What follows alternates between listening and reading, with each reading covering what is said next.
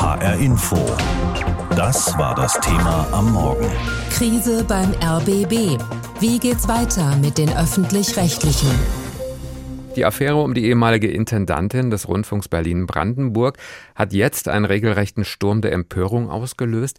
Die Vorwürfe gegen Patricia Schlesinger wiegen schwer. Umso wichtiger ist es natürlich, alles aufzuklären und sämtliche Strukturen in der ARD zu prüfen und überprüfen. Anne Bayer hat den Fall Schlesinger zusammengefasst und gibt uns auch einen Ausblick. Es hatte schon länger im RBB gebrodelt, bis Patricia Schlesinger Anfang August die Entscheidung traf, den ARD-Vorsitz abzugeben und kurz darauf auch als Chefin des RBB zurückzutreten. Die Tagesthemen meldeten am 7. August. Wie der Sender am Abend mitteilte, legt die 61-Jährige ihr Amt mit sofortiger Wirkung nieder. Seit Ende Juni sah sich Schlesinger mit Vorwürfen über fragwürdige Beraterverträge, eine deutliche Gehaltserhöhung, einen luxuriösen Dienstwagen und Dienstessen in ihrer Privatwohnung konfrontiert. Schlesinger begründete ihren Rücktritt damit, Schaden vom RBB abwenden zu wollen. Seither kommen immer neue Vorwürfe hinzu. Zusammengefasst, Schlesinger wird Vetternwirtschaft, Vorteilsannahme und Verschwendung vorgeworfen. Die Generalstaatsanwaltschaft Berlin schaltet sich ein und nimmt die Ermittlungen wegen Untreue und Vorteilsannahme auf. Schlesinger selbst weist die Vorwürfe zurück. Was folgt? Der RBB Rundfunkrat beruft die 61-Jährige als Intendantin ab. Dann die fristlose Kündigung durch den Verwaltungsrat ohne Abfindung.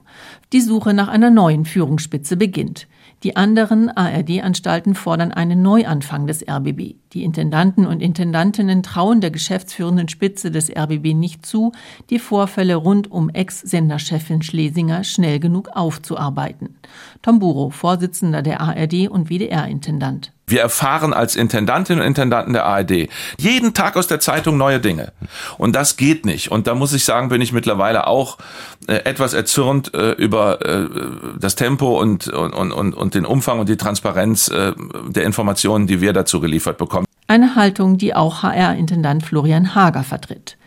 Sauer ist natürlich auch die Belegschaft des RBB. Die Mitarbeiter und Mitarbeiterinnen des Senders kündigen an, mit einer eigenen Kommission Aufklärung zu betreiben. Der Fall Schlesinger hat den Rundfunk Berlin-Brandenburg in eine Krise gestürzt, die auf den gesamten öffentlich-rechtlichen Rundfunk ausstrahlt. Der Vertrauensverlust ist groß, die Kontrollinstanzen haben versagt. Für die Gegner des öffentlich-rechtlichen Rundfunks ist er eine Steilvorlage, erneut dessen Existenzberechtigung in Frage zu stellen. Laut dem Bundesvorsitzenden des Deutschen Journalistenverbands Frank Überall gibt es jedoch keinen Grund, die ARD unter Generalverdacht zu stellen. Also mir liegen keine Verdachtsmomente vor aus irgendeiner anderen Anstalt der ARD oder auch anderen öffentlich-rechtlichen Anstalt wie ZDF oder Deutschlandradio. Das scheint hier tatsächlich an den Personen ein ganz konkretes RBB-Problem zu sein. Die Sendeanstalten bemühen sich um Schadensbegrenzung, indem sie vor allem auf eines setzen, Transparenz. Außerdem stehen die Strukturen der ARD auf dem Prüfstand und ihre Reform ist in vollem Gange. Und innerhalb des RBB? Dort hat der Rundfunkrat mittlerweile den Weg freigemacht für eine Interimsintendanz, eine Zwischenlösung. Patricia Schlesinger sieht sich hingegen nach wie vor als Sündenbock und will die Untersuchungen der Staatsanwaltschaft abwarten. Die Ermittlungen laufen. Die Glaubwürdigkeit der ARD in Misskredit wegen Verfehlungen Einzelner aus der Führungsetage des RBB. Anne Bayer hat das nochmal zusammengefasst und das ist auch das Thema Krise beim RBB. Wie geht's weiter mit den öffentlich-rechtlichen? Da ist eine Menge schiefgelaufen beim Rundfunk Berlin-Brandenburg. In der Chefetage wurde edles Parkett und was weiß ich noch für einen Schnickschnack angeschafft. Da wurde eingekauft, als ob es kein Morgen gäbe. Auf der anderen Seite wurde bei der ganz normalen Belegschaft gespart, etwa in den Redaktionen, da wurden ganze Sendungen eingestellt. Besonders schlecht steht die ehemalige Intendantin des RBB nun da, Patricia Schlesinger, die wurde inzwischen auch fristlos entlassen. Auch der Chef des Verwaltungsrates beim RBB, Wolf-Dieter Wolf, ist nicht mehr im Amt und muss sich schwere Vorwürfe anhören. Beide sagen aber, das war alles gar nicht so, wie das mitunter dargestellt wird. Trotzdem wird ermittelt von der Generalstaatsanwaltschaft in Berlin wegen des Verdachts der Untreue und der Vorteilsannahme. Beim RBB selbst wurde ein eigenes Rechercheteam zusammengestellt, das versucht nun die Sache aufzuarbeiten. Darüber habe ich mit Oliver Nofke gesprochen, der gehört zu diesem Team. Herr Nofke, es geht bei all dem jetzt ich sag's mal so, um Ihren eigenen Laden. Haben Sie beim Recherchieren denn alle Freiheiten oder stoßen Sie da auf Widerstände? Ich würde dazu sagen, wir stoßen auf die normalen Widerstände, auf die wir auch stoßen würden, wenn wir jetzt über eine andere Firma oder ein anderes Unternehmen oder wie auch immer recherchieren würden. Also wir betrachten den Sender in diesem Fall wirklich wie einen externen und der Sender uns selbst wie Dritte, mhm. so würde ich das jetzt mal beschreiben. Und das heißt, wenn wir jetzt konkrete Fragen haben, die irgendwie Abläufe, Vergangenheit, äh, irgendetwas, was passiert ist, betreffen, dann müssen wir die Fragen auch äh, ganz normal über die Presseabteilung stellen. Das klingt erstmal ein bisschen kurios. Das stimmt, weil Sie ja selber für das Haus, für den RBB arbeiten. Ja. ja. Und dort bekommen wir dann derzeit in vielen Situationen gesagt, da können wir nichts dazu sagen, weil es strafrechtliche Ermittlungen gibt. Hm. Und äh, wenn wir auf diesem Weg nicht weiterkommen, dann ist es halt an uns, entsprechende Dokumente zu finden, mit Leuten zu sprechen, die uns etwas sagen möchten, was wir anders jetzt nicht nachprüfen können. Das klingt nach einer wirklich aufwendigen und auch durchaus schwierigen Recherche, denn Sie haben das ja auch erwähnt, die Generalstaatsanwaltschaft ermittelt ja auch in dieser Angelegenheit. Äh, was soll da das Ziel Ihrer Recherche sein? Ja, also die Staatsanwaltschaft ermittelt ja wegen ganz konkreten Vorwürfen und wir glauben aber, dass ja auch vieles von dem, was im Raum steht und was vorgefallen ist, nicht unbedingt strafrechtlich relevant ist. Also ein gutes Beispiel dafür ist zum Beispiel, dass sich die RBB-Spitze ja selber so eine Art Bonussystem gegönnt hat, in dem dann halt höhere Gehälter möglich waren die viel höher waren zum Teil als das, was nach außen kommuniziert wurde. Und das ist jetzt erstmal nicht strafrechtlich irgendwie relevant oder, aber es ist natürlich. Ist nicht gut. Es ist natürlich, ähm, ja, es ist überhaupt nicht gut.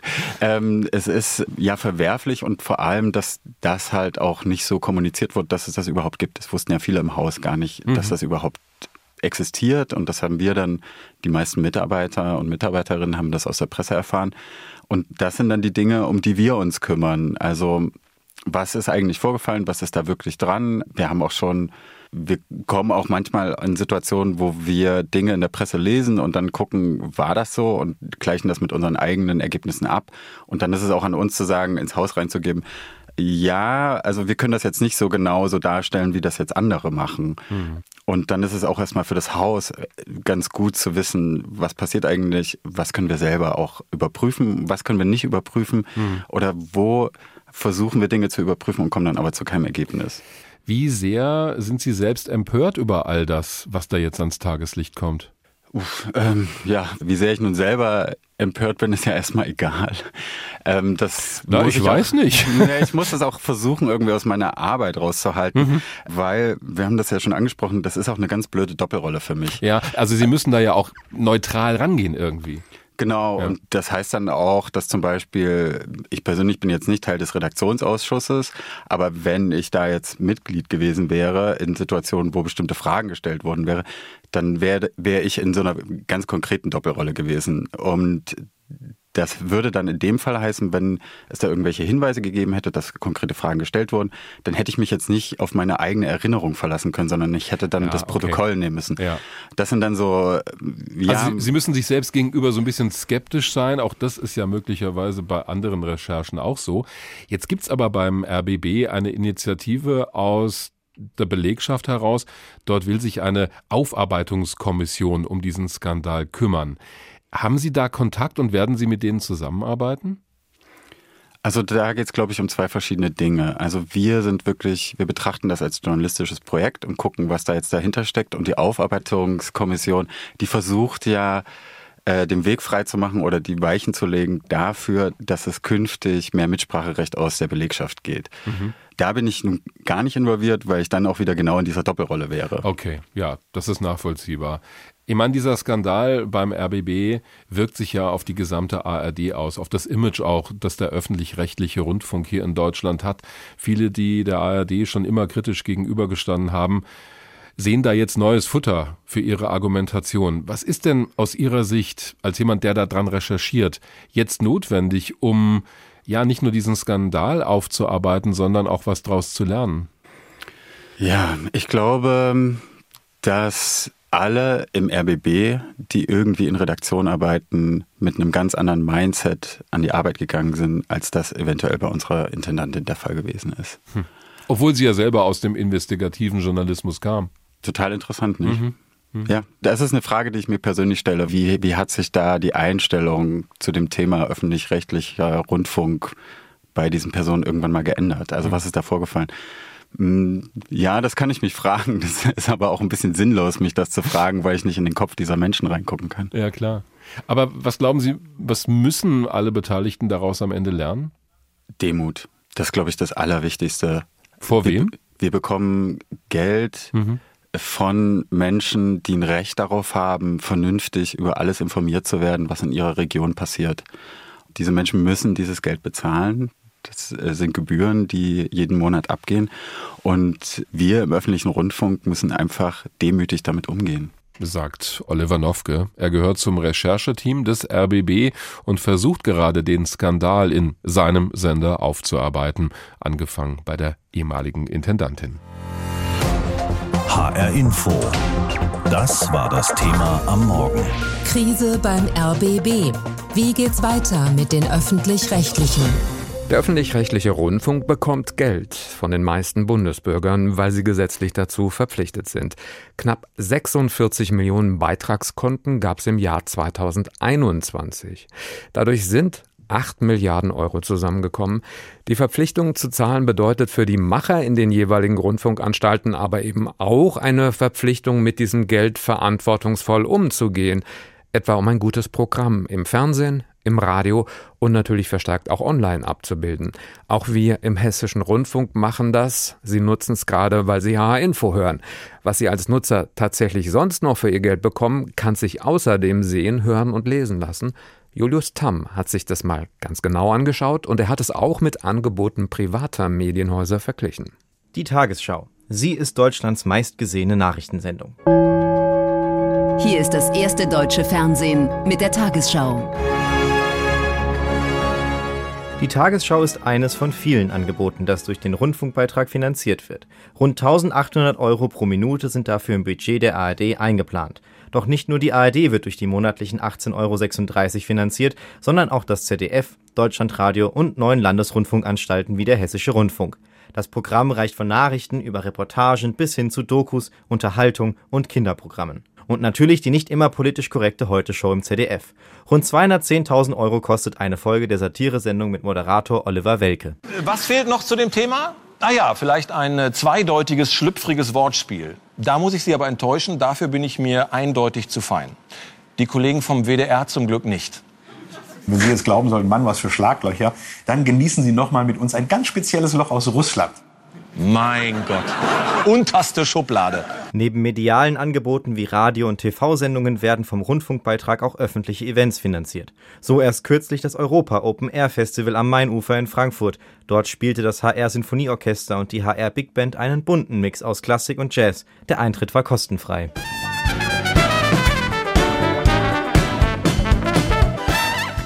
In den vergangenen Jahren wurde das Programm der öffentlich-rechtlichen Rundfunkanstalten außerdem um reine Online-Angebote erweitert. Vor allem Social-Media-Auftritte wie der Instagram-Kanal der Hessenschau stehen im Fokus. Mit dem Talkformat Che Krömer brachte der RBB eine Sendung an den Start, die zuerst auf YouTube veröffentlicht wird. Nach einem von uns beiden wird noch eine Straße benannt in Berlin. Sido-Straße? Nee, äh, Paul-Würdig-Straße würde ich schon sagen. Paul-Würdig-Straße? Und wo? Ja. Äh, Im Märkischen Viertel. Zusätzlich ist die ARD-Mediathek der Versuch, den privaten Streaming-Anbietern wie Netflix ein öffentlich-rechtliches Angebot entgegenzusetzen. Im Vergleich, ein Standard-Netflix-Abo kostet monatlich 13 Euro. Für die Produktion der Serie The Crown über das britische Königshaus lässt Netflix gerne mal 13 Millionen Euro pro Folge springen. Bist du meine Frau oder meine Königin? Ich bin beides und ein starker Mann würde vor beiden ich knien. Ich kniee nicht vor meiner Frau. Deine Frau wünscht das auch Aber nicht. meine Königin befiehlt es mir. Ja. Ich bitte, dass du eine Ausnahme für mich machst. Nein. Nicht nur der öffentlich-rechtliche Rundfunk und Streamingdienste fordern einen monatlichen Beitrag für ihre Arbeit. Ein Abo der Bild-Zeitung kostet beispielsweise 29 Euro pro Monat.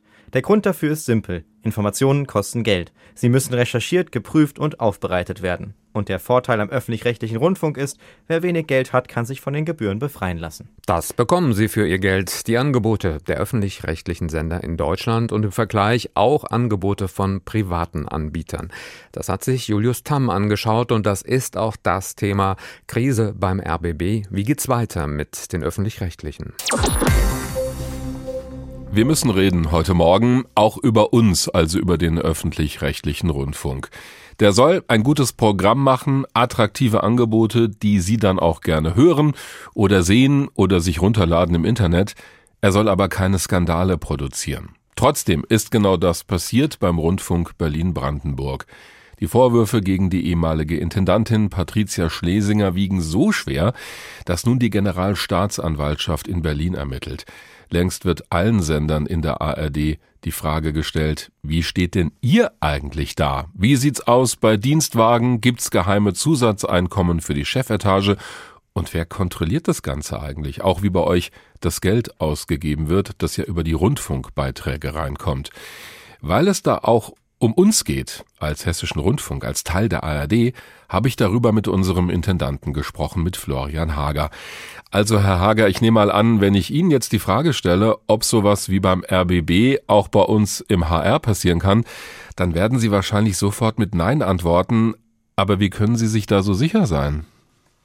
Natürlich ist die Antwort nein, weil ähm, wir über die Jahre hier auch, und der HR ist jetzt ja auch nicht ganz in Anführungsstrichen skandalfrei gewesen in den letzten Jahrzehnten, mhm. ähm, Mechanismen aufgebaut haben, dass dann wirklich die starken Verfehlungen gar nicht passieren können bei uns. Aber, und das gehört zur Wahrheit dazu, das soll nicht heißen, dass wir jetzt irgendwie die Besten sind oder besser dastehen als andere und dass wir keinen Reformbedarf haben und dass es nicht auch bei uns Punkte gibt, die wir angehen müssen, also dass sowas nicht mehr passieren kann. Und das Schwierige ist, es gibt Regeln, die gab es auch im RBB und es geht ja auch, wie werden diese Regeln gelebt und wie funktioniert das in dem Zusammenspiel. Und wenn jemand hohe kriminelle Energie hat, dann kann er wahrscheinlich in jedem System irgendwelche Dinge verdrehen.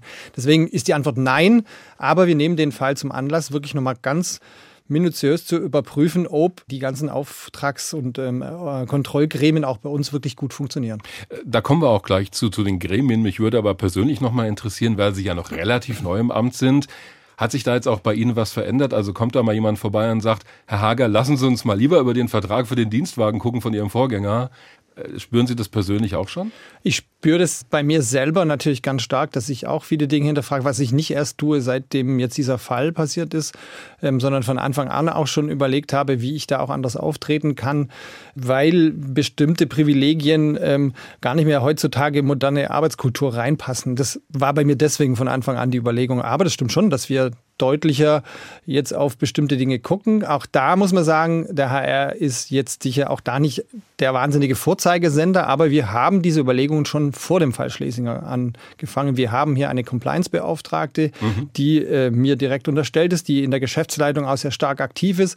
Auch diese ganzen Themen haben ja auch mehr mit Unternehmenskultur am Ende zu tun, als jetzt mit strengen Regeln und der Kontrolle dieser Regeln. Und ähm, wir sind alle ja dann auch ähm, dem journalistischen Prinzipien hier verpflichtet und die gelten dem ganzen Haus. Und jeder Mitarbeitende ist am Ende Botschafter für den HR und diese Regeln, die gelten für den Intendanten und bis zu jedem Mitarbeiter eigentlich wird ja auch ziemlich von der Öffentlichkeit im Moment drauf geschaut. Auch bei uns im HR gibt es zwei Gremien, die für die Kontrolle zuständig sind. Das haben Sie schon kurz erwähnt. Also zum einen für das Programm an sich und zum anderen für die Art und Weise, wie wir als HR, als Unternehmen wirtschaften. Können Sie vielleicht ganz kurz sagen, wie da die Zusammenarbeit im HR ist und wie eng da zusammengearbeitet wird? Was wichtig ist, und das ist ja gerade groß in der Diskussion, dass es ja um eine Professionalisierung der Gremien gehen soll. Und dazu müssen zwei Dinge genannt werden. Einerseits, dass der Rundfunkrat das eine Gremium ist, das über das Programmliche äh, uns dann berät und am Ende den Intendanten berät. Da ist es so, dass wir die Programmhoheit haben. Das heißt, da werden keine Programme vorab gesprochen. Das ist ja auch so in der Diskussion, sondern die sind dafür da, zu kontrollieren, ob wir unseren Programmauftrag erfüllt haben. Also nachdem wir die Sendung gemacht haben mhm. und wenn es da Vorwürfe gibt, gibt es ja auch offizielle Verfahren. Ist ja nicht so, dass wenn da Fehler äh, passieren, die nicht auch gemeldet werden können. Dafür gibt es das Verfahren der Programmbeschwerde, die auch ähm, gesetzlich so festgelegt ist. Also da gibt es die Verfahren. Dieses Gremium ist ein Laiengremium. Im HR-Gesetz steht ganz klar drin, welche Teile der Gesellschaft dort Menschen hin entsenden können. Mhm. Äh, das kann auch verändert werden. Das ist aber nicht in der Hoheit des Rundf der Landesrundfunkanstalt, sondern das ist im Gesetz verankert.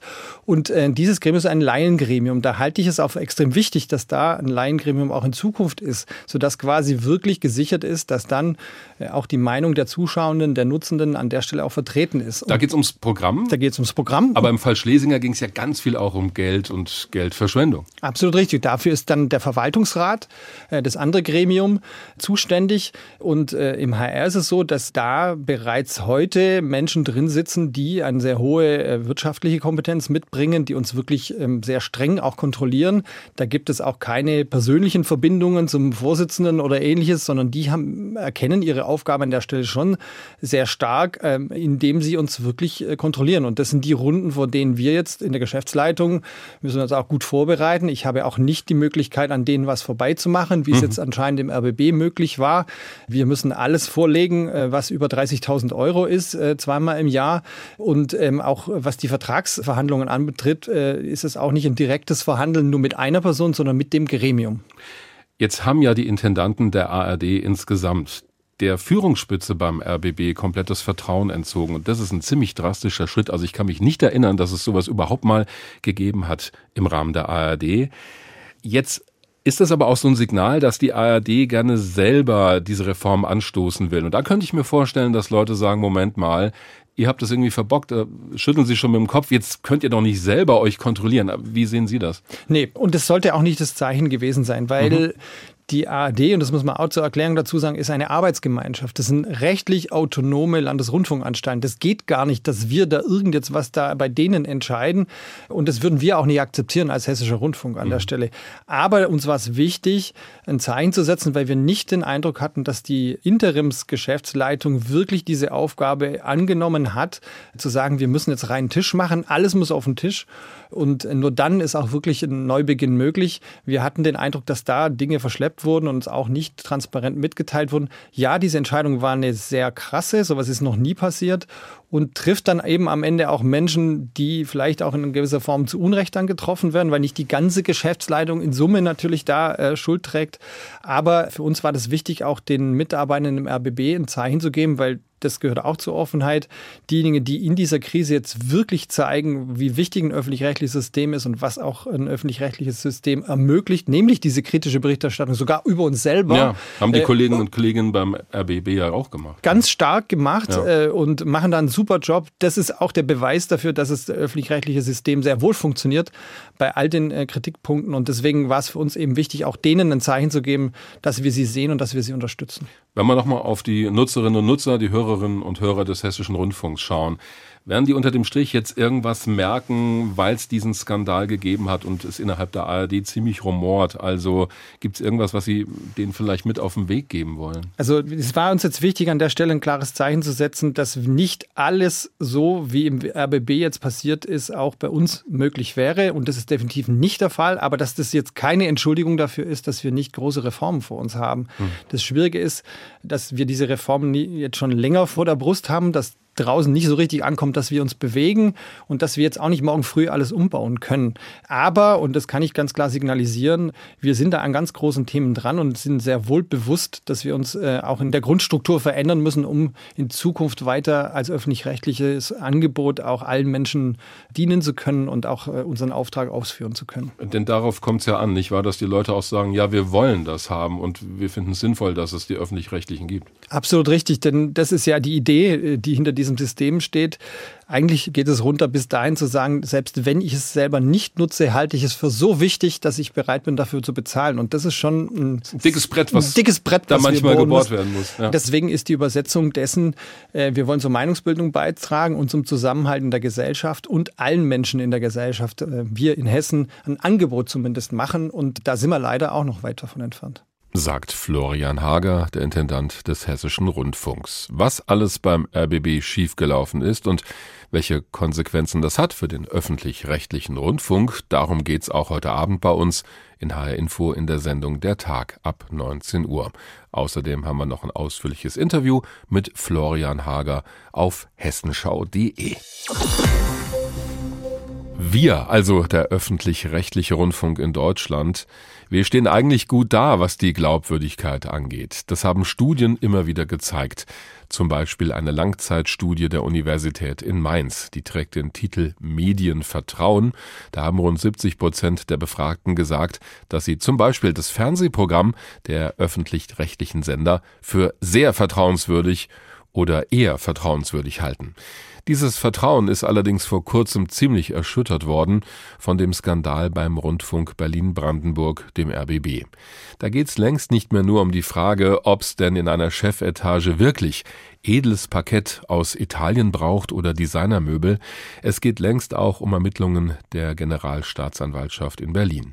Und es geht um die Frage, ob sowas in der Art auch anderswo in der ARD passieren könnte, also ob die Kontrolle wirklich hält, was sie verspricht.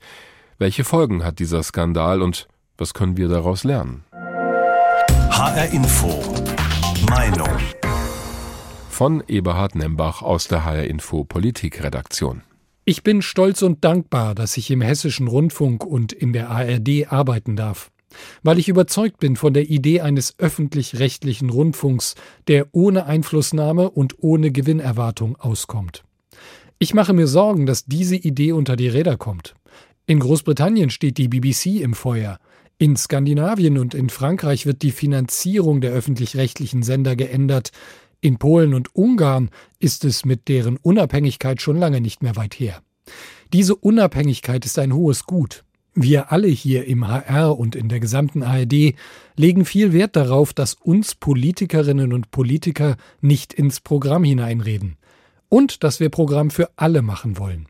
Auch wenn es uns nicht immer gelingt, zum Beispiel gerade jüngere Menschen zu erreichen, die nicht mehr Fernsehen oder Radio hören und für die wir Angebote im Internet machen müssen. Das ist nicht leicht, aber dann müssen wir uns eben mehr anstrengen.